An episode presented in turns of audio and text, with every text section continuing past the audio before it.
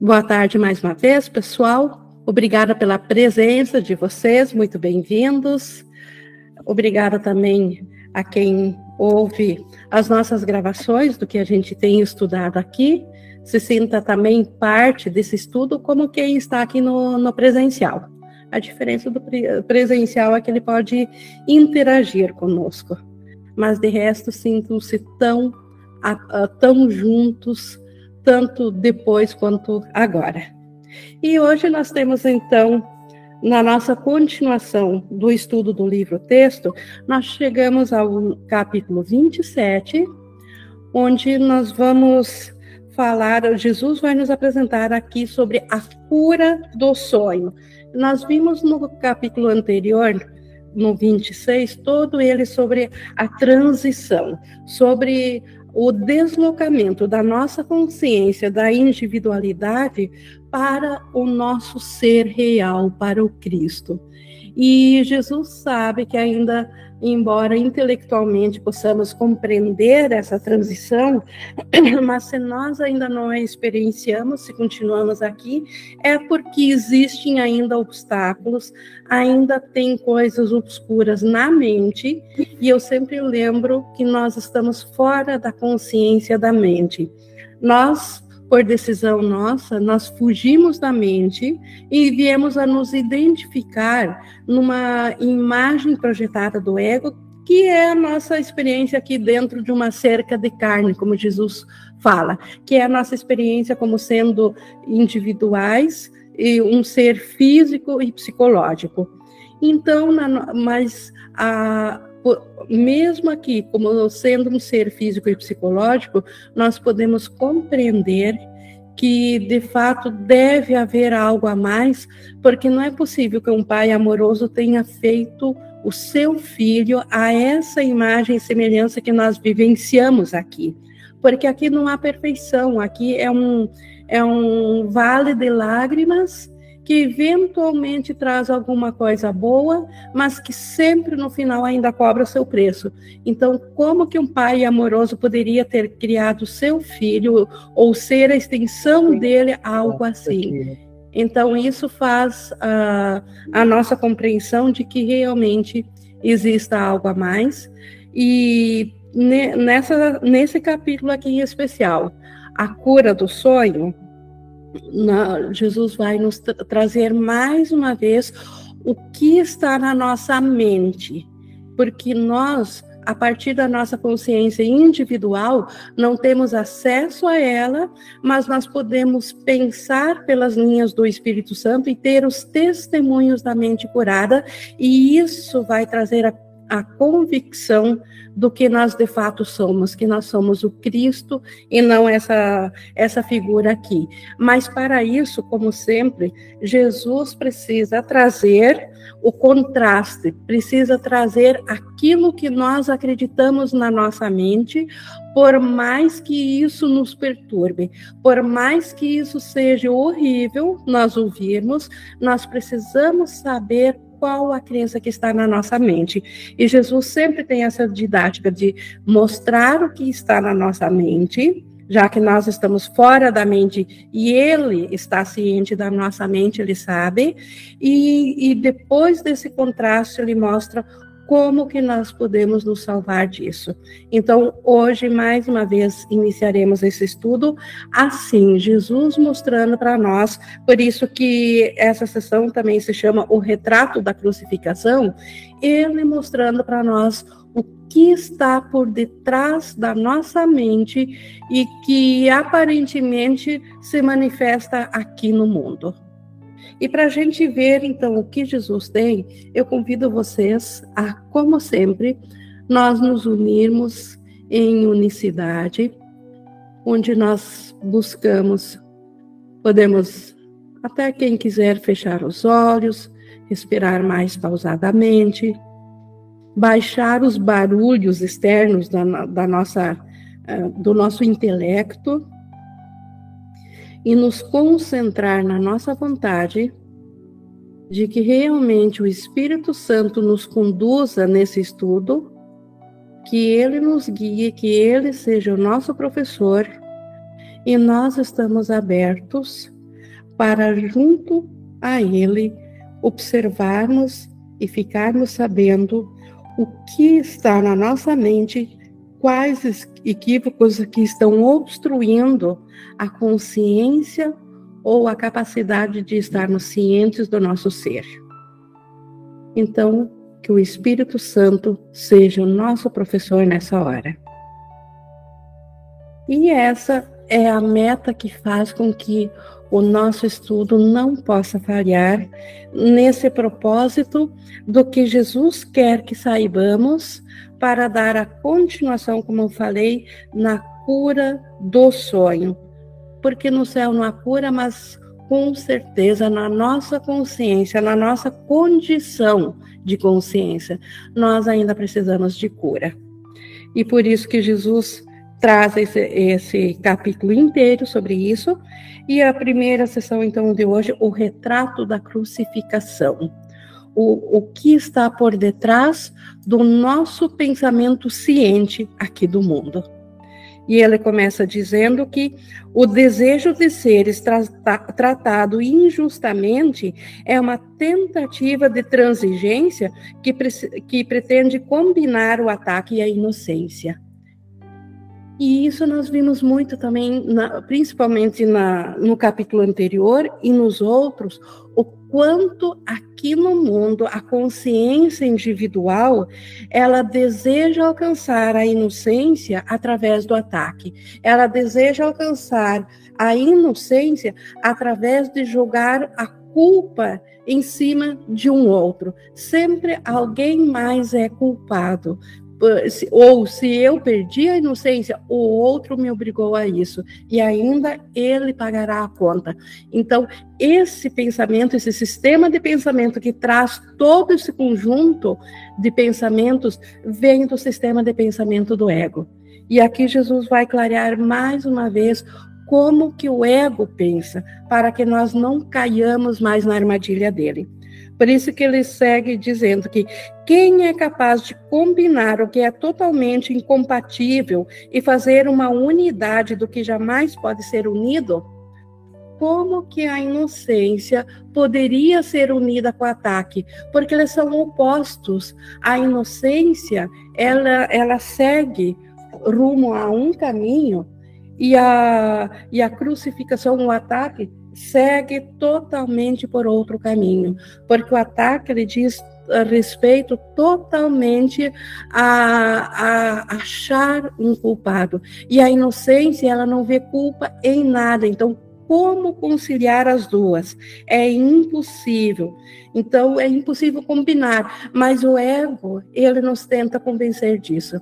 O ego nos tenta convencer de que nós, se nós não estamos uh, vivenciando a, a inocência é devido às condições que estão nos acontecendo, que estão no nosso redor. Que se as condições fossem diferentes, fossem favoráveis à inocência, nós seríamos inocentes. Então, essa combinação. E por isso que o ego diz que o ataque é, é justificado. Porque se um outro fez isso a mim, a culpa é dele e não minha. Então, como que seria possível a verdadeira inocência aceitar uma ideia de ataque. Então, isso é totalmente impossível. Caminha ao longo do caminho da gentileza e não temerás mal nenhum, nem sombra alguma da noite, na noite. Então, caminha na gentileza. A verdadeira gentileza, ela está com o Espírito Santo, ela está na paz de Deus. O ego não é capaz de gentileza, ele é capaz de se fingir de gentil para conseguir aproximação, mas não de gentileza. E aqui essa gentileza é uma condição mental de ver a, a real inocência. Então, quem caminha na gentileza, na total inocência da mente, esse não tem nada a temer, porque não há nada além da mente de Deus, não há nada além da criação de Deus. E esse não, e esse não, não teme sombra alguma. Mas não coloque símbolos de terror no teu caminho, ou tecerás uma coroa de espinho na qual nem o teu irmão nem tu escaparão. Então, esse é alerta. A inocência não pode ser vista às custas de, de uma situação externa ou às custas de o outro é o culpado. Isso seria colocar um símbolo de terror. E se eu fizer isso, nem a minha mente escapará desse terror e, e nem sequer do meu irmão, ninguém escapará disso. Não podes crucificar a ti mesmo sozinho. Sempre que estou equivocada, eu estou arrastando junto aqueles com, contra quem me equivoquei. E se és tratado injustamente, ele necessariamente sofrerá a injustiça que tu vês. Então, não podes te sacrificar sozinho. Então, para mim, me sacrificar para aparentemente me tornar inocente, automaticamente eu obriguei o meu irmão a ser o, aquele que me ataca. Então eu, eu feri a inocência dele, obriguei ele a, a agir contra mim. E isso é assim porque o sacrifício é total. Então, se o irmão ainda faz parte da mesma mente, do mesmo Cristo, do meu ser, não existem dois seres em Deus, só existe um filho. Então, no meu sacrifício, o irmão é, é sacrificado junto. E se eu o condeno, eu serei condenada junto, porque nós somos ainda o mesmo. Então, é impossível alcançar inocência individual. Se isso pudesse ocorrer, se eu pudesse uh, sacrificar de fato, carregarias contigo toda a criação de Deus e o Pai com o sacrifício do seu, de seu amado Filho. Então, nós não podemos nos sacrificar sozinhos e, e, o sacrifício ele sempre é total. Mas se o sacrifício fosse de fato possível, nós sacrificaríamos o próprio Deus e o seu amado filho. Porque quem é o meu irmão e quem que sou eu? O seu amado filho. Então, o sacrifício é impossível. Mas na minha mente, se eu acredito nele, eu estou sacrificando a todos, inclusive a Deus.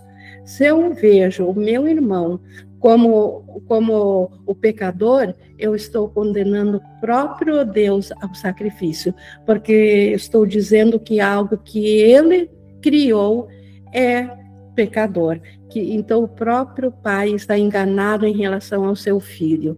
Esta ideia do, da, do, do próprio pensamento, do alto pensamento, que acredita que a inocência possa ter, ser trazida através da, da justiça de julgar, de colocar a culpa para fora em cima de uma situação ou de alguém.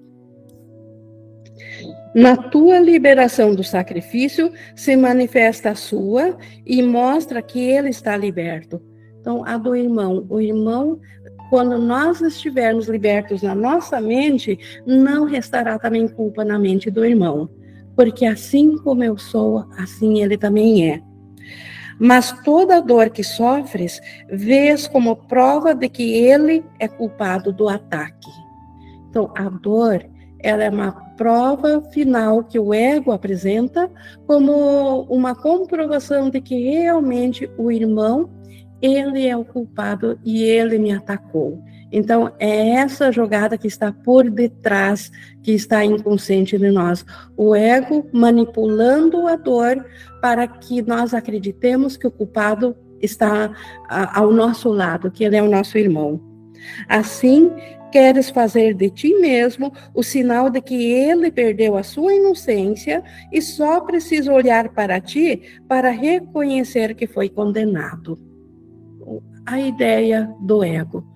Então, se eu perdi a minha inocência, é porque fui atacado injustamente, e agora, se o irmão olhar para mim, a culpa de eu perder a inocência vai na conta dele. Ele vai ser condenado por isso. Pode não pagar o preço por isso aqui no comportamento, mas Deus ainda cobrará isso. É isso que o ego tem dito a todas as mentes separadas. E o que foi injusto para ti virá a ele em forma de justiça. Então, toda injustiça aparente de eu já não ser mais inocente porque me atacaram, agora o irmão vai pagar essa conta, se não aqui na vida, mas no pós-vida ele pagará essa conta. A vingança injusta da qual agora sofres pertence a ele, e quando ela pousar sobre ele, tu te libertarás. Então, essa é ideia do ego. Se o irmão for para o inferno, eu irei para o céu. Então, a minha condição de inocência está na dependência do irmão ser condenado. Alguém tem que pagar a conta e sempre o culpado é ele, porque se ele não tivesse me, me atacado e me obrigado a reagir, eu não teria perdido a minha, minha inocência. É o plano de salvação do ego. No, não desejes fazer de ti mesmo um símbolo vivo da sua culpa, pois não escaparás à morte que fizeste para ele mas na sua inocência acharás a tua. Então, se eu continuar acreditando no ego, de que eu posso culpar as situações ou os outros pela minha perda da paz, pela minha perda da inocência, eu não escaparei da própria morte que eu julguei para cima dele. Mas se eu aceitar o plano de expiação do Espírito Santo que olha além do comportamento para a mente e reconhece que só um sonho encobriu a minha mente e projetou em sonho um, um, sonho de ataque entre irmãos, mas que ele, na realidade, continua sendo ser de Cristo e que ele está no céu, isso trará a minha consciência de, de, de céu também de volta. A minha consciência da verdadeira inocência. Sempre que consentires em sofrer dor, ser destituído, ser injustamente tratado ou ter necessidade de alguma coisa que não tens, apenas acusas o teu irmão de estar atacando o filho de Deus. Então, isso parece muito forte, e mas nós precisamos reconhecer isso para olhar o que está obstruindo a consciência da nossa inocência na mente. Então, sempre que nosso estado mental está aflitivo, nós estivermos em dor, como diz aqui, em falta, é porque nós ainda queremos acusar alguém que não seja nós por essa conta nós ainda gostaríamos de acreditar a conta da perda da inocência na, fora de nós, em alguma coisa externa. Ainda queremos nos justificar diante de Deus, dizendo que se ele não tivesse feito isso a mim, eu ainda seria inocente. Então, aquela máxima de fugir da culpa, achando um culpado externo. E, e todo o mal-estar, todo o sentimento que não, não é de absoluto amor, é a isso que remete, é a isso que busca. Seguras um retrato da tua crucificação diante dos seus olhos, de tal modo que ele possa ver que os seus pecados estão escritos no céu, com o teu sangue e a tua morte, e vão à frente dele, fechando a porta e condenando-o para o inferno. Então, cada vez que eu penso que eu seria inocente se tal coisa não tivesse me acontecido, eu estou segurando um retrato meu diante do meu irmão, mas um retrato de crucificação, um retrato onde o meu irmão deve se sentir culpado pelo meu estado. Ele diz assim: e, e uma vez culpado pelo meu estado, ele estará condenado por esse pecado, ele irá para o, para o inferno. Então, é isso que nós fizemos, é esse retrato que nós mostramos ao nosso irmão, cada vez que nós o julgamos diferente do nosso ser, quando não o vemos na total inocência, quando nós uh, nos equivocamos e afirmamos que ele é pecador, ou quando nós olhamos para os efeitos do nosso pensamento que exigiram essa projeção dele no comportamento agir equivocadamente. Claro que no comportamento, o irmão pode agir de modo insano, assim como nós também. Mas o comportamento é apenas um efeito do que está na nossa mente. Só que a, o que está na nossa mente está, uh, está obscurecido para nós porque nós fugimos da mente.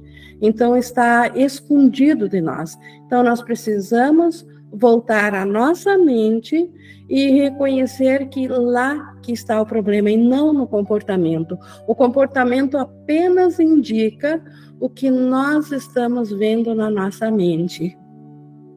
E, e, é, e se nós mostrarmos o retrato do comportamento de volta para o nosso irmão, como se isso fosse a nossa realidade, nós estamos tão insanos quanto ele. Nós estamos mostrando para ele um retrato de crucificação.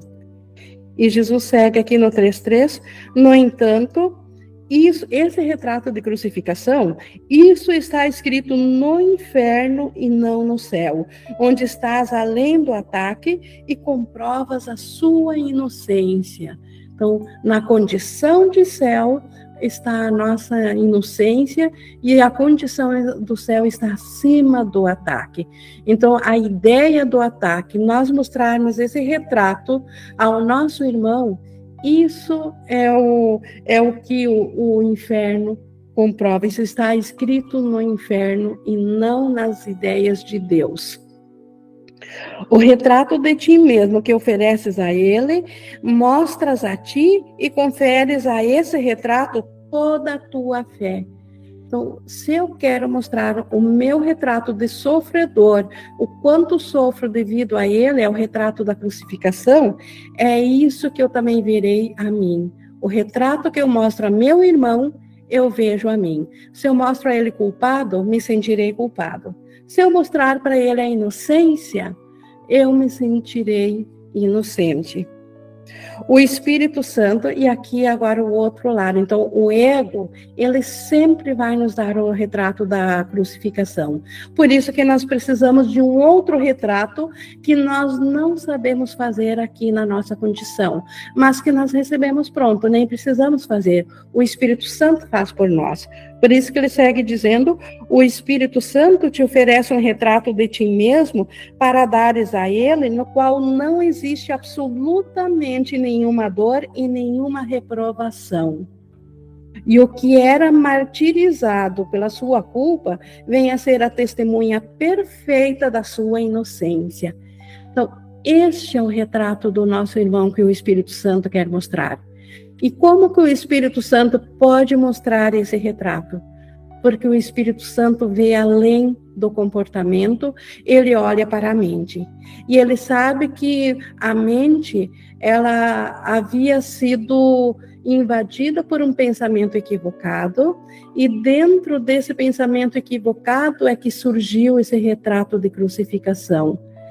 E e é por isso que Jesus diz que a mente foi profanada pelo nosso pensamento de culpa.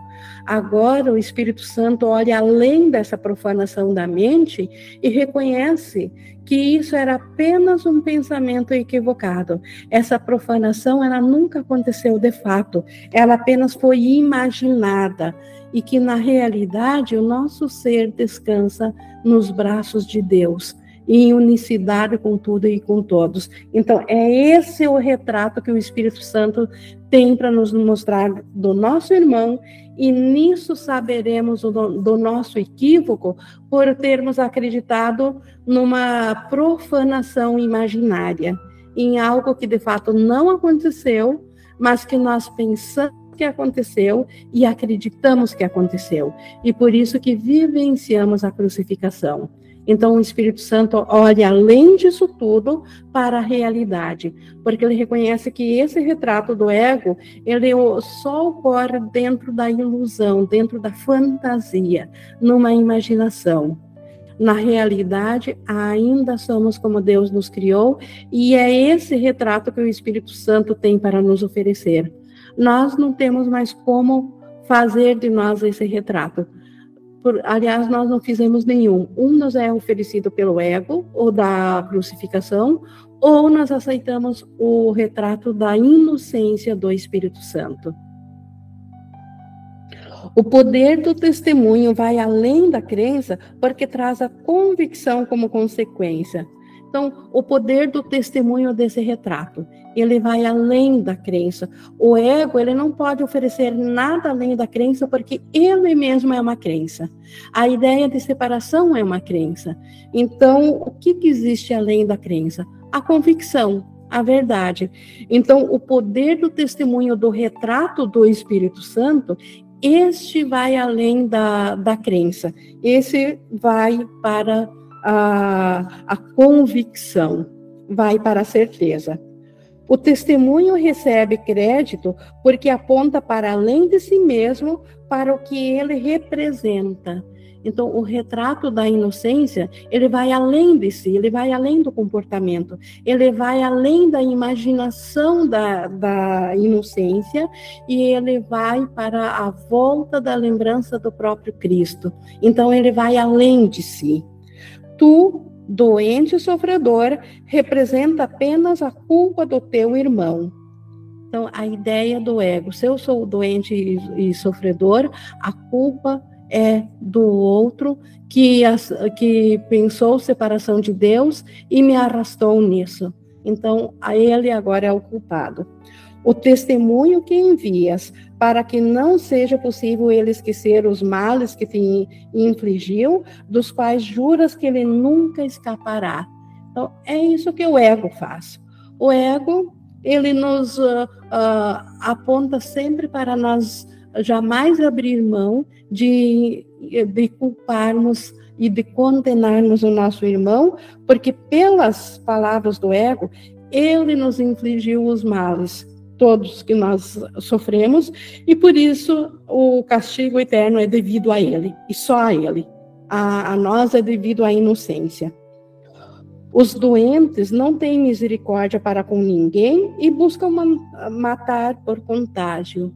Então, a própria mente que busca de tal jeito a inocência através de outros culpados, essa mente é a doente e ela quer arrastar os outros juntos por contágio. Se ela está doente, ela quer que todos os outros sejam mais doentes ainda. A morte lhes parece um preço fácil a ser pago se eles puderem dizer: contempla, irmão, Contempla-me, irmão, em tuas mãos eu morro. Então, a mente que quer culpar ao irmão, ela, em última instância, ela ainda acha um preço justo pagar com a própria morte, desde que a conta pela morte seja colocada na do irmão, que ele pague esse preço. Então, isso é o pensamento do, do ego. Então, por isso que a morte não parece tão injusta para o ego, desde que o irmão seja condenado por, por, por esse ato, por esse fato. Pois a doença é o testemunho da sua culpa e a morte quer provar que os seus erros não podem deixar de ser pecados. Então, toda doença é uma barganha do ego para querer culpar o outro pelo meu mal-estar. Se ele não tivesse me deixado doente com suas atitudes, com suas ações, eu ainda seria saudável. Então, essa é ideia do ego. Então, infligir todo, colocar todos os erros, todos os equívocos na conta do irmão e provar assim que ele é pecador, que o inferno de, é, é merecido a ele e que, na verdade, ele pagando a conta no inverno, eu mereço de volta o céu. Então, a ideia insana do ego. A doença não é senão uma pequena morte, uma forma de vingança que ainda não é total. Então, a, toda doença, ela é uma parcialidade de morte. Eu estou fazendo, se eu estou doente e acredito nisso, eu estou pagando em conta gotas, eu estou trazendo um pouquinho do sistema de morte. Então, ainda não é a, a, vingança total, porque essa será a morte que, que ele vai pagar a conta, mas a, a doença, ela já aponta para isso. No entanto, ela fala uh, com certeza por aquilo que representa. O retrato amargo e desolado que vieste, que enviaste ao teu irmão, tu contemplaste com amargura. Então, a doença, na verdade, ela fala da, do nosso estado mental lamentável, do estado mental que, que está amargamente enganado e que acredita na separação de Deus e que busca agora retornar à consciência da, da inocência através de achar algum culpado.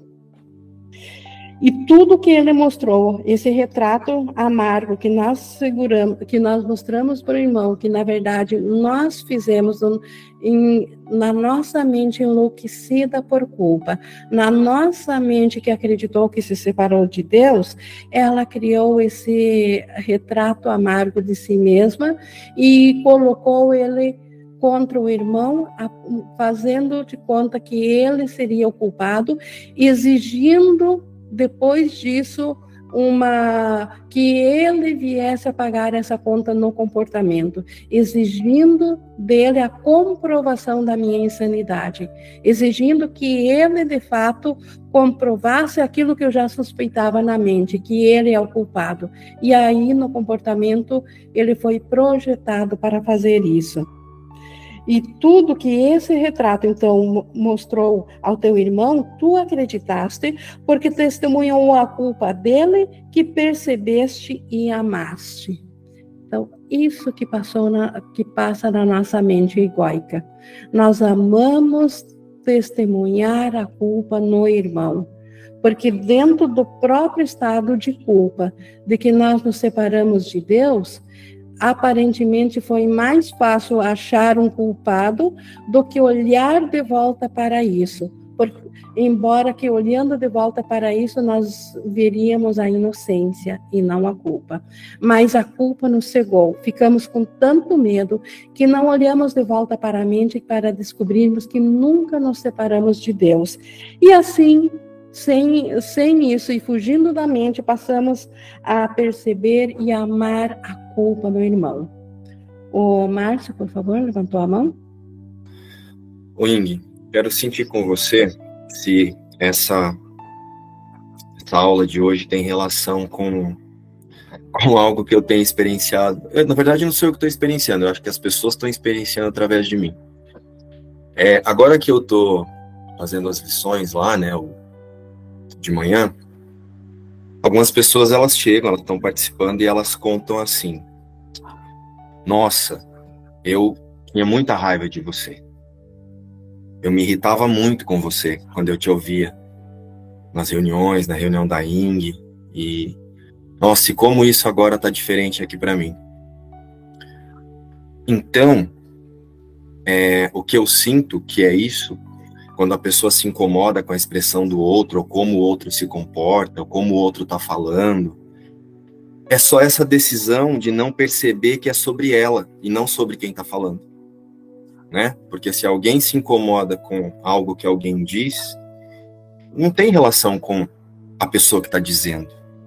Talvez seja eu aqui resistindo à verdade, e não a verdade de que a pessoa está falando né? Porque muitas vezes a pessoa que ela está falando pode estar tá relacionado ainda a um equívoco, mas a verdade está em eu não me reconhecer separado daquela pessoa e o equívoco está em eu imaginar que existe alguém que pode errar ou alguém que pode não ser unido a mim, a criação de Deus. Então, se eu estou vendo alguém lá fora que está me incomodando, e aí eu acho que é o Márcio que me incomoda, porque ele faz muita pergunta para Ing, porque ele se expressa demais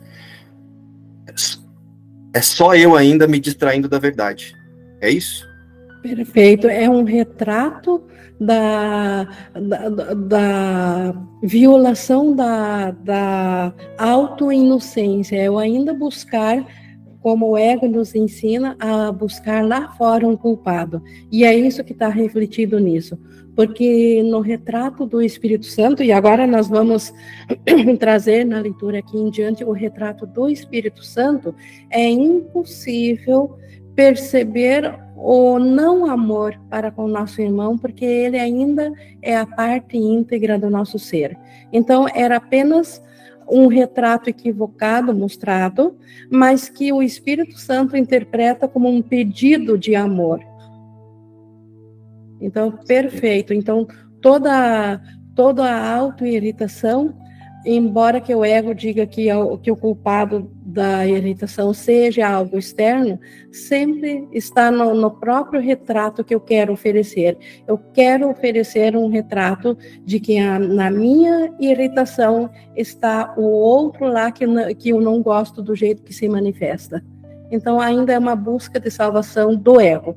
Ainda é buscar colocar o outro no inferno que porque a minha irritação não é um pecado, porque ele me levou a isso. Então, ele, eu estou irritado, mas ele que pague a conta.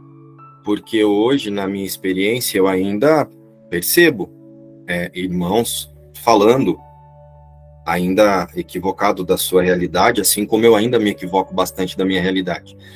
Mas o irmão ele não tem o poder de me irritar, eu, é, não tem erro lá fora, não tem alguém errado, tem só uma consciência que ainda está distraída da unidade comigo, mas eu lembrando isso aqui, eu lembro por todos nós. Seria isso, Indy? Seria isso, e essa lembrança, ela, ela precisa transcender a individualidade, é um deslocamento mental. É quando eu vou para a unicidade numa consciência mental porque dentro da, da consciência individual, claro que vamos ainda ver os, os erros acontecendo, mas esses já não serão mais computados como pecados, apenas como uma, como ainda uma, uma percepção a ser corrigida. Obrigado, Indy. Bom trazer esse, esse exemplo prático. E continuando aqui no 5, nós vamos ver, então, nós já vimos o retrato do ego, que ficou claro o que a mente equivocada faz, como ela quer ser salva. E agora, eh, Jesus vai nos trazer aqui a, a visão do Espírito Santo, o que ele nos oferece. E ele diz aqui no parágrafo 5. Agora, nas mãos que se fizeram gentis pelo seu toque, pelo toque do Espírito Santo, ele coloca um retrato diferente de ti. E é ainda o retrato de um corpo, pois o que realmente és não pode ser visto nem retratado. Então, ainda nós vamos ver corpos, ainda nós vamos ver individualidades, porque o, o, que nós somos de fato Cristo não pode ser vivenciado sem que a nossa mente volte à integridade, volte a ter uma visão completa do ser que ela é. Enquanto nós ainda estivermos com uma consciência fracionada, o Espírito Santo precisa usar um símbolo também para apontar aquilo que nós somos. Por isso que ele apresenta um outro retrato. Entretanto, esse não foi usado como o propósito de atacar e, portanto, nunca sofreu nenhuma, nenhuma dor.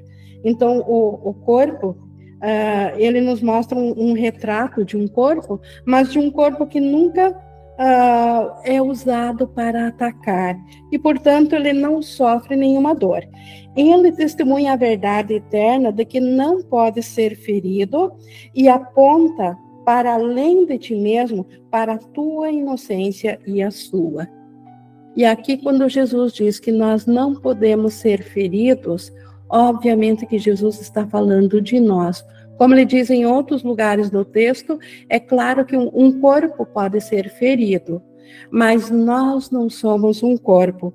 E, e, o, e o corpo, ele é totalmente neutro, ele não tem sentimento, ele não tem vida própria. Então, na verdade, não tem um ser que sente o ferimento num corpo, a não ser que eu me identifique com ele. Por isso que ele diz que, uh, que, a uh, que diz aqui, uh, o corpo não é usado para o propósito de atacar, ele diz aqui, ele não pode ser ferido e aponta para além de si mesmo, ele aponta para a nossa inocência, que é tal como Deus nos criou, que é na mente. Mostra isso ao teu irmão, que verá que todas as cicatrizes estão curadas e todas as lágrimas foram enxugadas com riso e com amor. este retrato o Espírito Santo nos oferece para nós mostrarmos ao irmão. Mostrar ao irmão que nada nos afetou, poderá nos afetar nunca, porque nós ainda, elevando nossa mente a um nível acima, nós somos um com o irmão. E aí, nessa unicidade, o ataque é impossível. Então, mesmo que o irmão esteja enganado e ele busque testemunhos, assim como nós achamos que perdemos a inocência para ele, ele também nos acusa de perder a sua inocência, porque nós somos os culpados. O Espírito Santo tem esse outro retrato a nos mostrar, a, a nós mostrarmos para o irmão. Então, mostrar a ele e isso nós podemos através da visão da inocência. É um pensamento que não condena, um pensamento que vê além do comportamento, vê além daquilo que o ego falou que o irmão fez. No, no pensamento nós sabemos que ele ainda é o Cristo, único, um só ser conosco. Então, e na inocência dele está a nossa. Mostra isso ao teu irmão e verás que isso a gente já viu, que todas as cicatrizes são curadas. E lá ele olhará para o seu próprio perdão e com olhos curados olhará além do perdão para a inocência que ele contempla a ti como ele é um a ser conosco, se nós mostrarmos o, o, esse retrato da inocência ou essa visão do Espírito Santo, quando nós pensamos no irmão, é impossível que o Espírito Santo que está no irmão não responda a nós. É o Espírito Santo que responderá a nós no irmão e não o ego no irmão. E nisso, o irmão também contemplará a inocência em nós. Aqui está a prova de que ele nunca pecou, de que nada do que a sua loucura pediu que ele fizesse jamais foi feito, nem jamais teve efeitos de qualquer espécie. Toda a loucura imaginária desse sonho de comportamento aqui nunca foi real na, na mente, nunca passou de ser apenas uma projeção de uma sombra de culpa. E sombras não são realidade, elas apenas são um efeito de algo que está obstruindo a luz. E o mundo todo aqui é uma sombra daquilo que nós colocamos de obstáculo na nossa mente. Então, retirando o obstáculo da mente, não há mais sombra aqui no mundo. E sem sombra aqui no mundo, o irmão voltará a ver a inocência em nós e assim saberá dele. Aqui a prova de nenhuma repro, eh, reprovação que ele tenha posto no seu próprio coração jamais foi justificada, e nenhum ataque pode atingi-lo com a seta envenenada e incansável do medo. É assim que o irmão também deixará de ter medo de nós. Ele, dentro do ego, ele apenas no, no, pensamento dele, ele busca sua inocência e ele tem medo de, de nós, assim como nós temos medo dele e buscamos a nossa inocência em cima da culpa dele. Então, além desse joguinho do ego, nós podemos mostrar esse retrato do Espírito Santo em pensamento ao irmão e o Espírito Santo nele responderá a nós uh, nos mostrando a inocência. E nisso o irmão também é liberado. Testemunha a sua inocência e não a sua culpa. E isso é uma escolha nossa. Se nós quisermos ver a culpa, basta continuar com o sistema do pensamento do ego. Mas se nós quisermos ver a inocência no irmão, basta nós deslocarmos nosso pensamento para o sistema do pensamento do Espírito Santo e automaticamente já estaremos vendo a inocência no irmão. A tua cura é o seu conforto e a sua saúde prova eh, e a, e a sua saúde porque prova Aliás, a tua cura é o seu conforto e a sua saúde, porque prova que as ilusões não são verdadeiras. Então, se nós provarmos, ao invés de uma imagem de que nós fomos feridos devido a ele, nós mostrarmos uma imagem curada, uma imagem de alegria ao nosso irmão, cada vez que nós o contemplarmos, nós provaremos a ele, isso será o conforto e a saúde dele, porque ele saberá que as ilusões que ele imaginava na separação não são verdadeiras. Não é a vontade de viver, mas o desejo da morte que é a motivação desse mundo. Isso é outra frase impactante de Jesus. Não é a vontade de viver que faz com que nós nos apeguemos a esse mundo aqui. Aparentemente, no comportamento, e basta a gente fazer uma visitinha no, no hospital, o quanto parece que, que pessoas já praticamente mortas ainda desejam viver.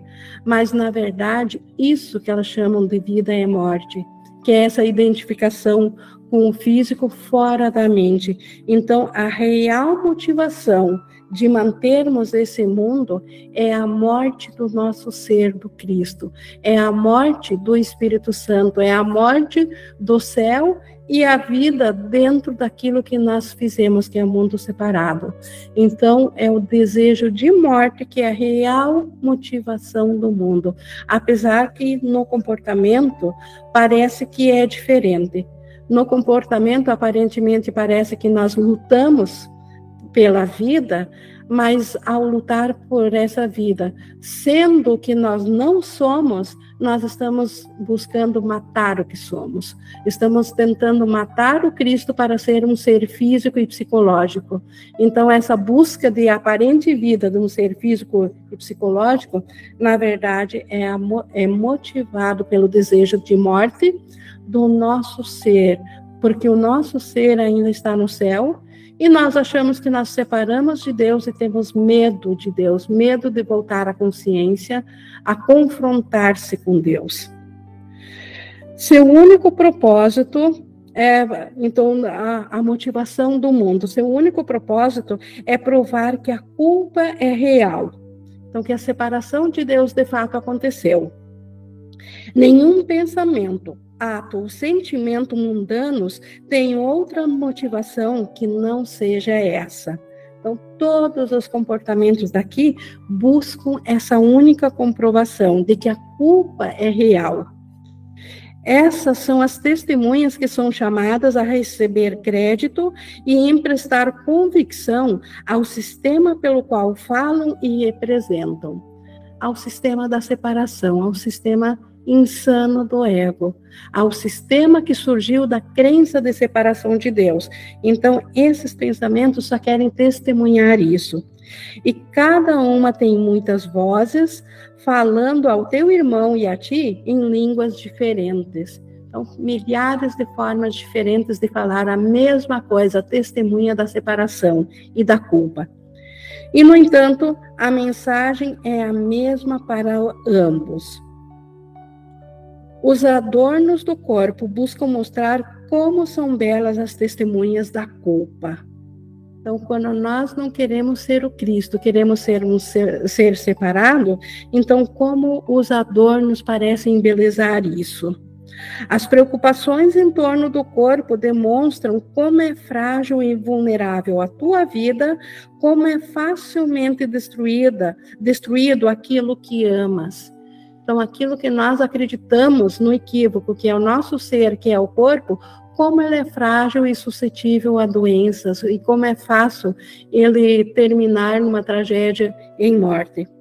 A depressão fala da morte e a vaidade da preocupação real com o nada, porque a vaidade ela vai sempre para um aspecto físico, para um, um aspecto do corpo que na verdade não é nada, é só uma uma projeção.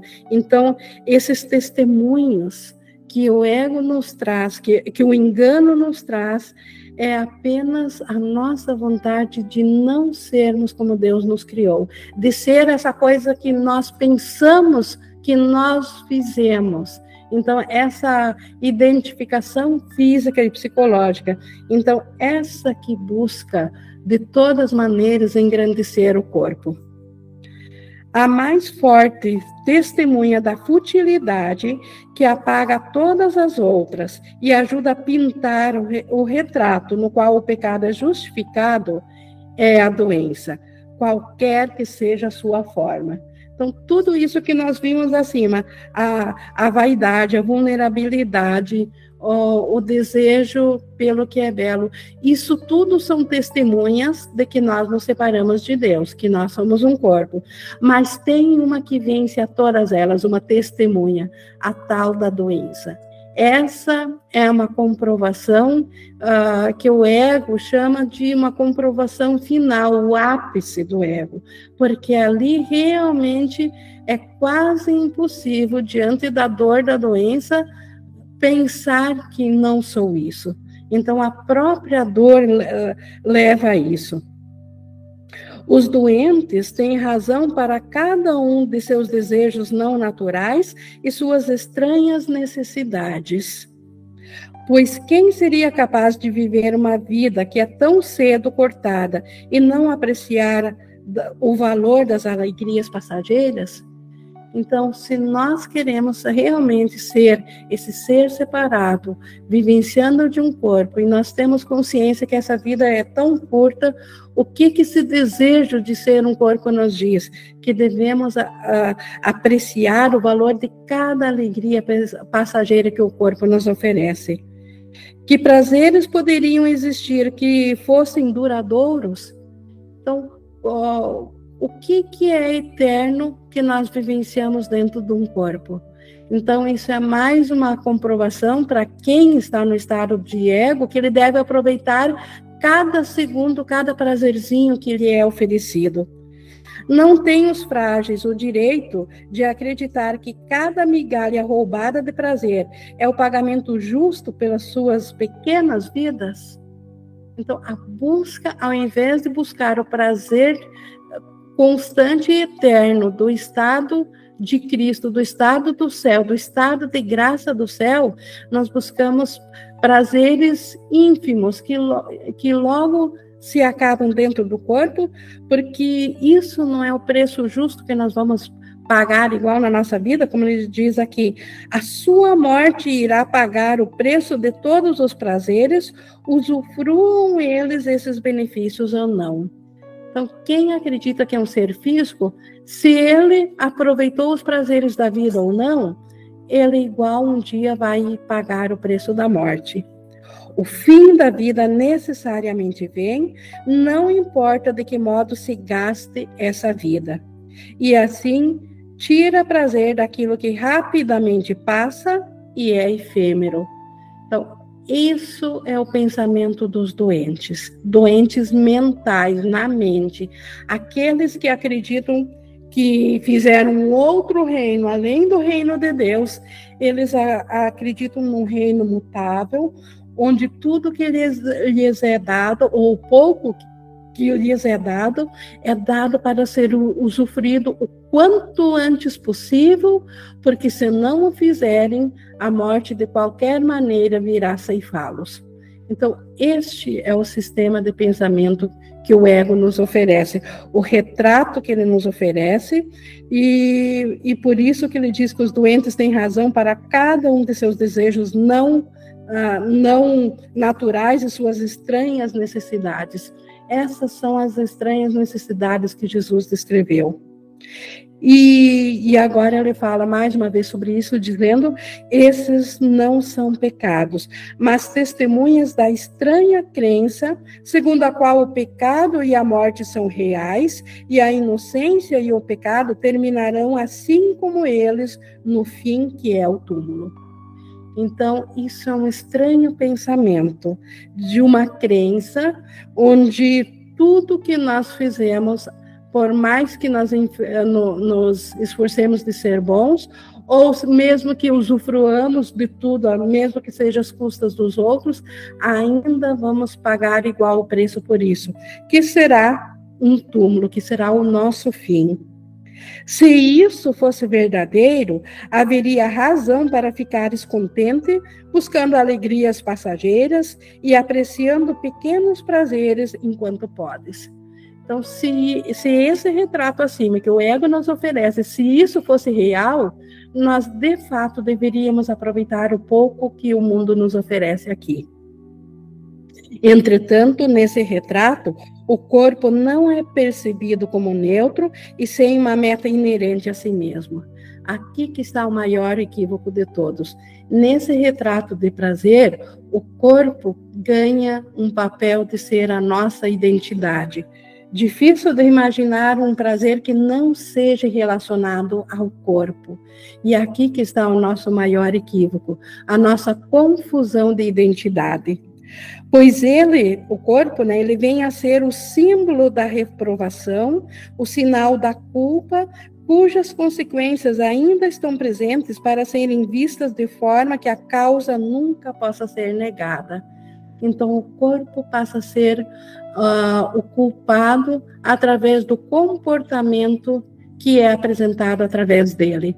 Então, e o corpo adoece por isso, porque esse não é um papel do corpo, mas se ele é dado como sendo a nossa identidade e ele é colocado para ser aquilo, aquele que vai nos dar o prazer que devemos uh, que devemos aproveitar no pouco tempo que é a nossa vida dentro do corpo, então o corpo deixa de ser neutro, ele passa a ter um papel que na verdade ele não pode ter, e nisso ele adoece e morre.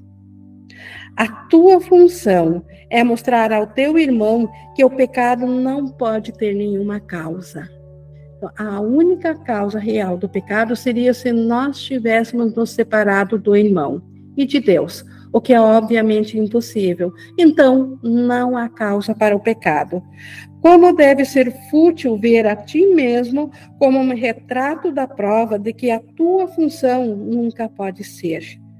Então, como é fútil não mostrar a inocência do, do, irmão, não mostrar o retrato do Espírito Santo para o irmão. Essa é a nossa verdadeira função. O retrato do Espírito Santo não muda o corpo, fazendo com que ele seja algo que ele não é. O retrato do Espírito Santo nunca aponta para o corpo, ele aponta para a mente, para o ser que Deus criou, para a realidade. Ele apenas retira do corpo todos os sinais de acusação e de culpabilidade. Então, o retrato do Espírito Santo retira a função do corpo dele ser culpado de como que nós nos sentimos. Retratando como algo sem propósito, retratado como algo sem propósito, ele não é visto nem como doente, o corpo não é visto nem como doente, nem saudável, nem bom, nem mal. Não se oferece bases para que ele seja julgado de forma alguma. Então, o corpo fica liberado de todos os equívocos. Ele não é nem doente, nem saudável, nem bom, nem mal. Ele apenas nos serve como instrumento de comunicação. Ele não tem vida, mas também não está morto. Situa-se a parte de toda a experiência de amor e de medo. Então, no, na experiência do amor, nós somos um em espírito. Na experiência do medo, nós pensamos que somos corpos e, somos, uh, e estamos suscetíveis a sermos feridos. Na verdade, o corpo ele se situa além de ambos. Ele nem, nem na experiência do amor, que nós somos espírito, e nem na experiência do, do medo, porque o medo ele tem a sua origem e ele é sentido na mente e não no corpo. Então, o corpo está além disso. Por enquanto, o corpo, ele ainda nada testemunha, estando o seu propósito em aberto e a mente mais uma vez livre para escolher para que ele serve.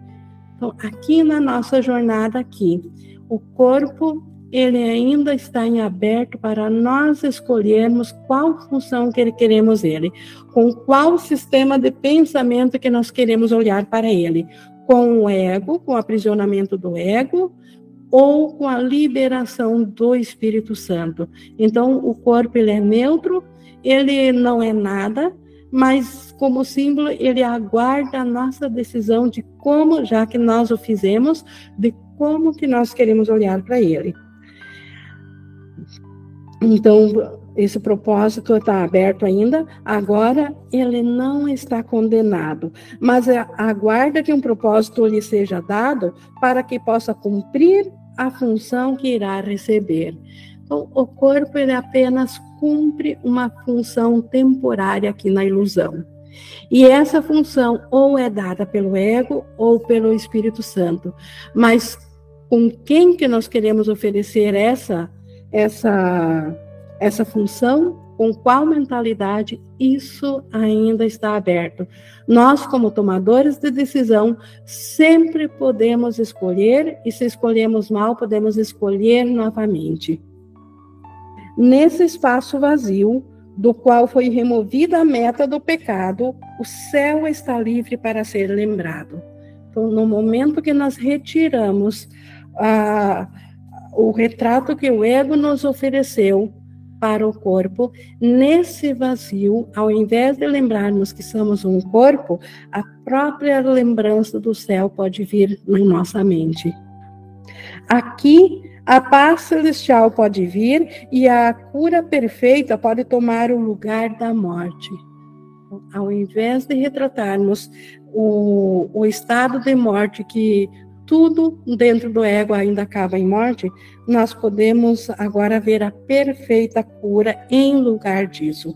O corpo pode vir a ser um sinal de vida, uma promessa de redenção e um, so, e um sopro de imortalidade para aqueles que ficaram doentes por respirar o odor fétido da morte. Aqueles que ficaram doentes por acreditar na separação no ego que é também o pensamento da morte, do, do, oposto da vida. Deus é vida, o oposto de vida é morte.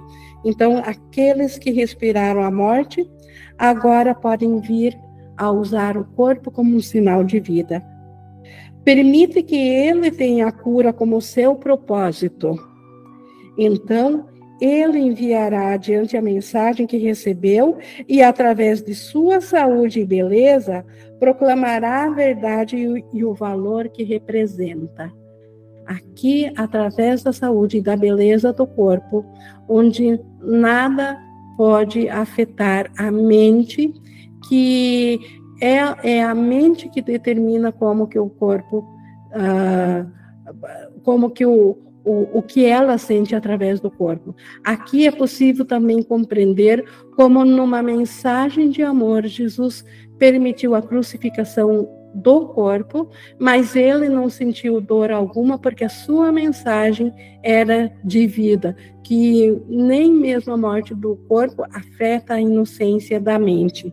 Mas Jesus diz: esse é um exemplo extremo que eu utilizei para te dar um exemplo e que tu não precisa seguir porque eu o fiz. Então, nós não precisamos passar por isso, mas mesmo que nós escolhêssemos na saúde e na beleza do corpo, não importa o, o quanto o corpo possa parecer debilitado, a mente sadia que está nele, ela não sofre, porque ela proclama a verdade de quem ela é permite que ele, que ele, que o corpo receba o poder de representar uma vida sem fim para sempre intacada. A vida que está por detrás daquilo que aparentemente é um corpo, essa é intacada, essa não pode ser ah, afetada por nada, porque ela está una tudo.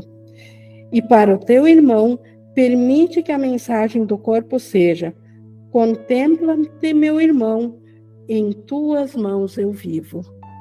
Então, o seu ego, nós vimos lá, lá atrás, que era o ego diz: contempla-me, contempla-me, irmão, porque em tuas mãos eu morro. A culpa para, fala isso. O Espírito Santo, através do corpo, diz: contempla-me, irmão, em tuas mãos eu vivo.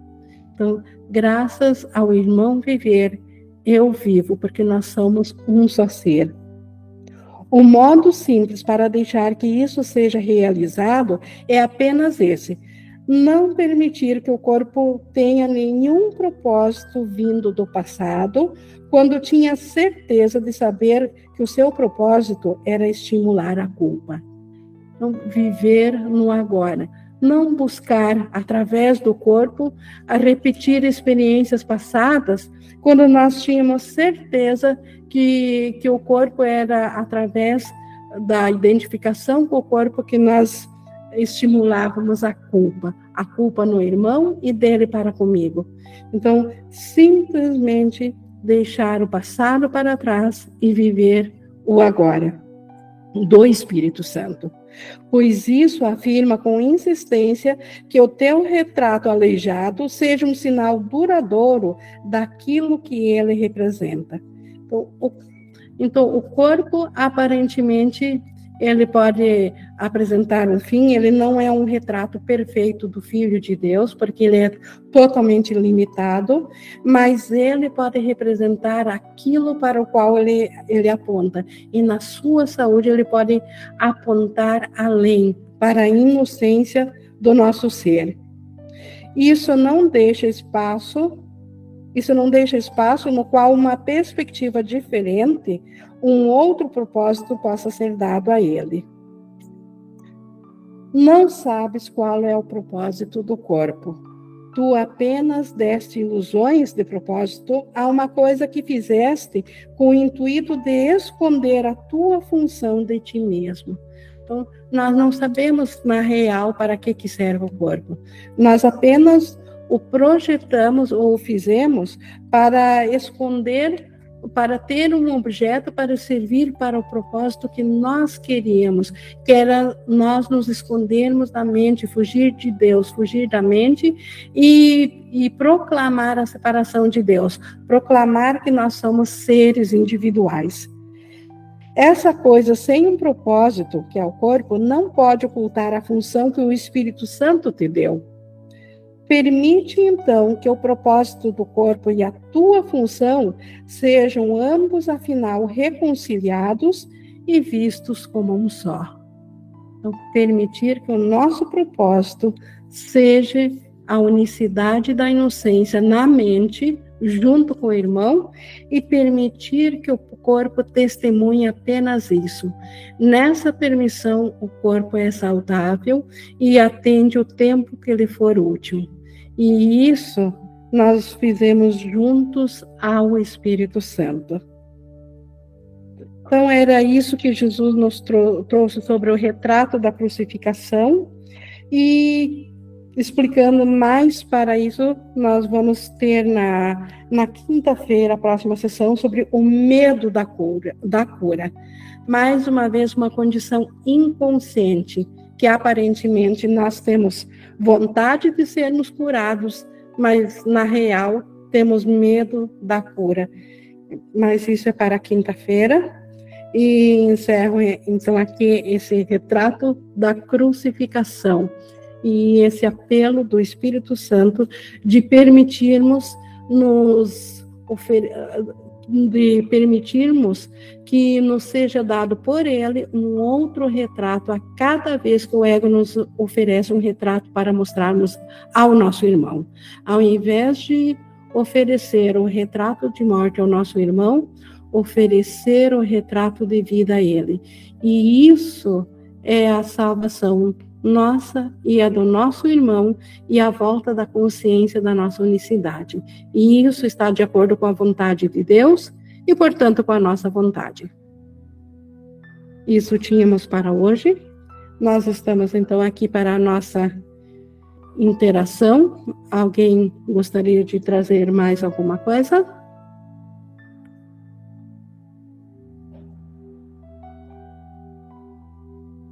Vejamos aqui no chat, também não temos nada hoje. Bom, pessoal, então eu deixo a cada um nesse pensamento de cura do Espírito Santo, que os reflexos do Espírito Santo sejam cada vez mais visíveis e mais fortes no nosso pensamento. A Flora levantou a mão, por gentileza. É, Inge.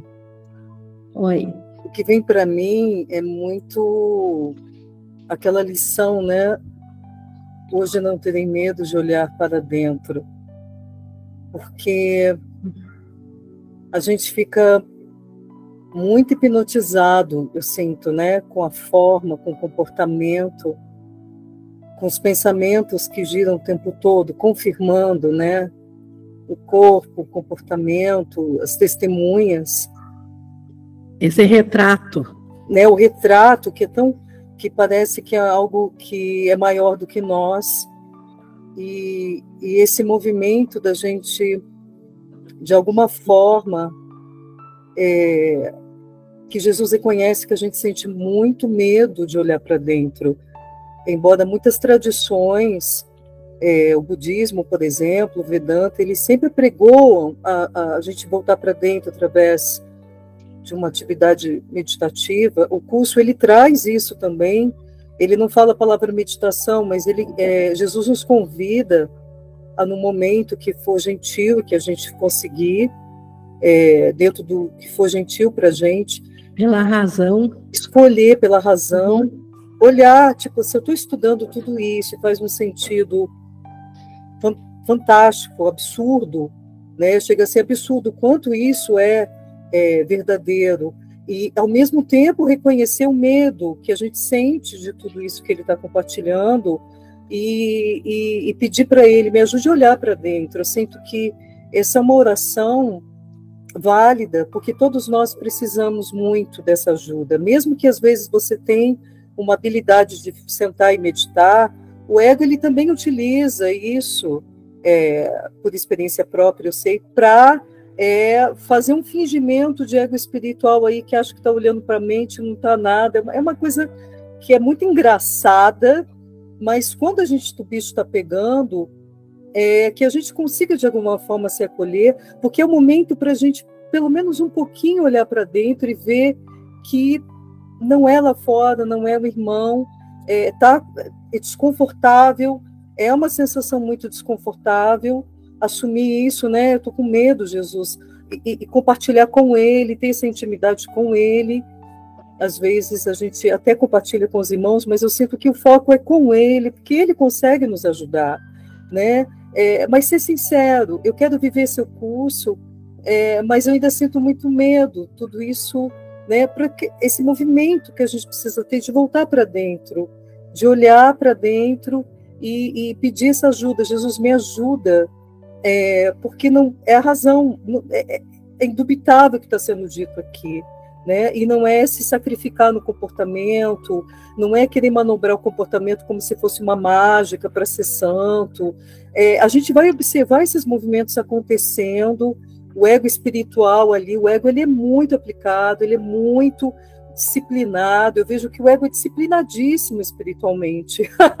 e é, gente, é. Só que a gente vai com ego e vai com tudo, assim, com ego, com o Espírito Santo, a gente vai ser inteiro com Jesus. Falo, Jesus, Espírito, me ajuda. É, o que, que eu consigo neste momento olhar para minha mente?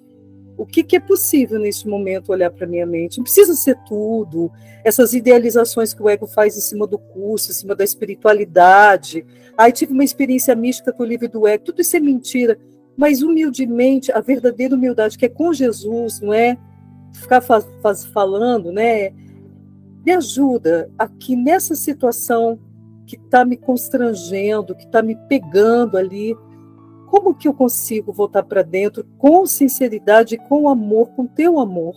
Porque sem esse amor dele, gente, não tem como a gente olhar para dentro. Até tem com o ego, mas ou ele vai nos atacar, ou ele vai criar muitas falácias, que são as, algumas experiências místicas, não todas, que fingem aqui na meditação que a gente está iluminado e está livre do próprio ego. O ego é, é um sistema muito ladino. Então, pedi humildemente, Jesus, me ajuda a atravessar contigo. Aqui nessa situação, humildemente, pequenininho, simples, nada muito grandioso. O ego ele já quer fazer o curso, já se livrar do ego, já ter que... É tudo mentirada, mentirada, as roubadas que todos nós vivemos isso. Eu pedi, Jesus, olha, tão lindo, tão profundo. Deixa eu viver nessa situação que está me incomodando, uma situação pequenininha, que nem a Maria Amélia fala, né? É lindo uhum. isso. Começa em situações pequenas, não vai para aquela coisa que uh, uh, parece ainda muito pesada, mas você vai confiando de olhar para dentro, de verdade, com honestidade. Ô Jesus, estou percebendo que eu estou equivocada aqui. Olha que inveja que eu tô. Olha a inveja aqui, gente. Aí vem inveja. Olha o orgulho aqui, gente. Você vai se afastando, vai vendo aquele humor gostoso, aquela leveza do espírito, gente. Porque a gente às vezes faz muito curso, um caminho espiritual e vira ranzinza. E vira ranzinza e quer ser o aluno perfeito. E essa é uma é, essa, é, é o comportamento, é a fixação no comportamento, né? E é tão bonito quando a gente se desprende disso, vai ficando mais simples com ele. Falei, pô, Jesus, tem muito medo aqui ainda. Eu entendi seu curso, eu acho, mas eu acho que eu não entendi ainda, não. Eu acho que eu não entendi, me ajuda. Mas simples, né? É, então, essa fixação com a forma é muito forte ainda para gente. É, é tão perfeito o que ele disse, é a gente fica doente, não é para se voltar, se maltratar quando o corpo está doente. Pô, uma excelente oportunidade de ser gentil, ser amoroso. É, é isso. Isso, Jesus, como que você faria então essa entrega realmente esse, esse ter esse relacionamento pessoal e íntimo porque ele está na nossa mente, sempre digo, ele está mais próximo da nossa mente, porque ele tem a consciência já da unicidade da nossa mente que nós ainda não temos. Totalmente válido. Obrigado por trazer isso, Flora. Mais alguém gostaria de trazer algo? Caso contrário, pessoal, eu deixo vocês com este pensamento libertador e com essas indagações de, de Jesus para nós aprendermos a olhar honestamente para nossos pensamentos. E o convite de nós continuarmos abrindo aquilo que o ego sempre quis esconder de nós, para que de fato possamos aprender a escolher novamente. E esse é o convite para continuarmos estudando aqui o curso. Pessoal, eu vou encerrando aqui a nossa gravação. Grata a presença de vocês e a Jesus por nos trazer este material.